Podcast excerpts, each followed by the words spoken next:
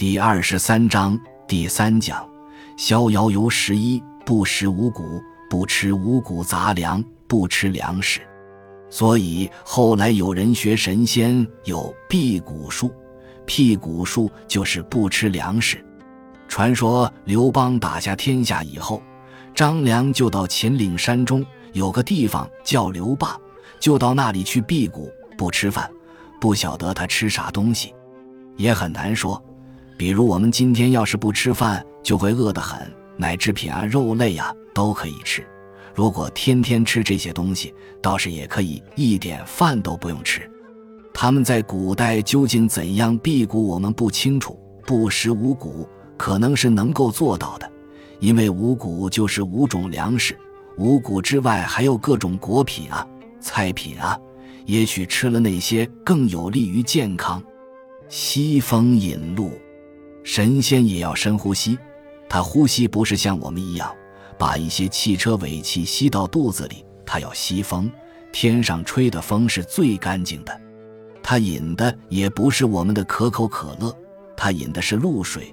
因为古人认为露水绝对干净，所以汉武帝想当神仙，在他的宫中立了一个空柱，十几丈高，完全用青铜铸成的。柱的顶上是一只手，那叫仙人掌；手的中间有一个盘，叫圣露盘，就在空气中接纳一点露。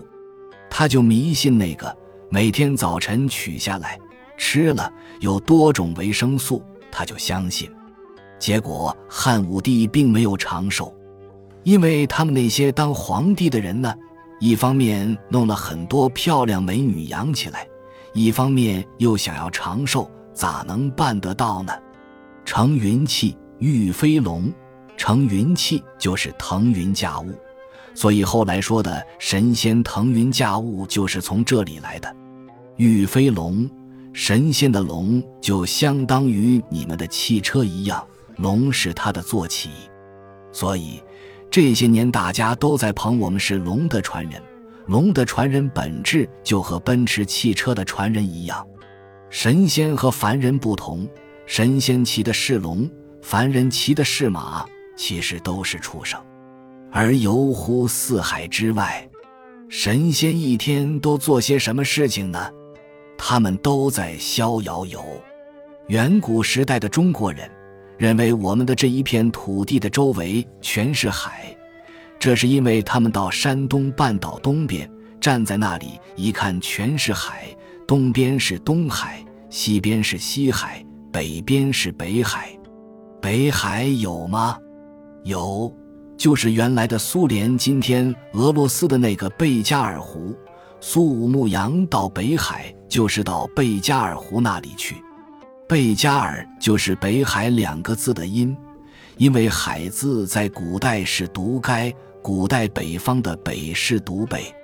为什么北方叫北？因为古代人修房子也好，坐着也好，都面向南，北就是北，所以北海两个字的古音就是贝加尔。南海也有，古人始终不清楚，原来我也弄不清楚。我在小的时候，人家说南海普陀山，我就一直以为普陀山是在南海，后来才知道在浙江那边，就在东海里边，根本就不是在南海，所以古人也始终弄不清楚。神仙游于四海之外，你注意，它不是游于四海，而是四海之外，比四海还要外，实际上就在外部世界游。你坐波音飞机飞到英国。你还是在地球上，但是神仙游得更远，可能飞到月球上去了。祈神凝，意念专注就叫祈神凝。后来说的好多气功的修炼内容都是从这来的。庄子这部书就是被他们拿来发挥的。使物不呲力而年古熟，神仙只要把意念一专注，就能产生作用。物。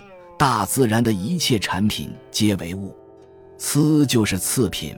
从前纺织工业生产的那个布很便宜，叫疵布，就是有毛病的东西。利这个字不读利，读赖就是东西长得丑。就是说，神仙他只要一发功，天下的植物也好，动物也好，都会长得非常好。那一年的各种庄稼都成熟。什么是年谷？庄稼一年熟一季，就叫年谷。什么是年？古人造这个字，是不是就是拿来指三百六十五天的？不是的，年也是一种庄稼，就是北方的年高粱。这种高粱有粘性，在很久远、很久远的时代，人类社会进入农耕时代时，华北平原就已经栽种年高粱了。那种高粱熟一次就是一年，所以。并不是专门造年这个字拿来指十二个月三百六十五天，它指的是那一种年高粱。这个“谷”是繁体字，自从有了简体字，把这个“谷”和山谷的“谷”弄成一个字，便造成很多干扰。山谷就会让你怀疑是山后头长的一种粮食，很容易就发生这样一种事情。这个“谷”字的左下方是“禾”，禾苗的“禾”就是“谷”子。如果“禾”字少了上头一横，变成“谷”，这个字就读“够”，就是一种树，叫“构树”。好多人认不清了。这些话都是奸吾转述婕妤的话，然后奸吾现在就自己说了：“吾已是狂而不信也，信就是真实。”不信就是不实之词，我认为这是狂人言论，不是说我不信，而是他讲的那些话是不实在的。连叔不好直接反驳他，给他慢慢讲道理。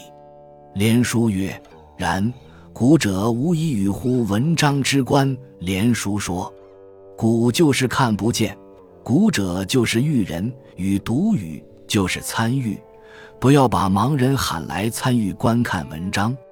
什么叫文章？这不是我们现在说的文章。古人说的文章属于美术，文是画的花纹，章是画的图章。连叔的意思是说，有的人天生就是外行，你跟他讲些话，他也不信。本集就到这儿了，感谢您的收听。喜欢请订阅关注主播，主页有更多精彩内容。